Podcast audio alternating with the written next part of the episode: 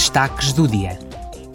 Hoje, os eurodeputados votam um relatório sobre a estratégia em prol da sustentabilidade e circularidade dos têxteis, que faz parte do Plano de Ação da UE para a Economia Circular.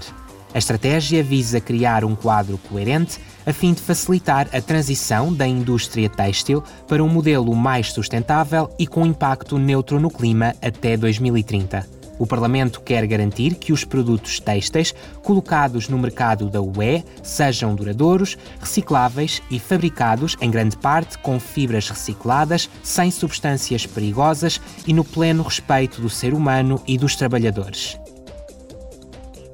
A reunião da Comissão do Emprego e dos Assuntos Sociais começou ontem e prossegue hoje. Os eurodeputados debatem um projeto de parecer relativo à proibição de produtos fabricados com recurso ao trabalho forçado no mercado da União, bem como um projeto de relatório sobre a formação profissional na nova indústria 4.0.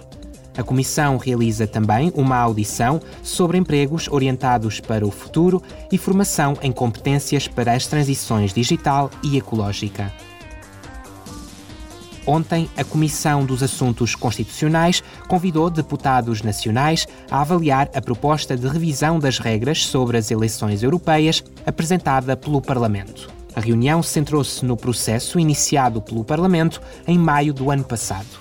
Os eurodeputados debateram igualmente os pontos de vista já apresentados pelos parlamentos nacionais.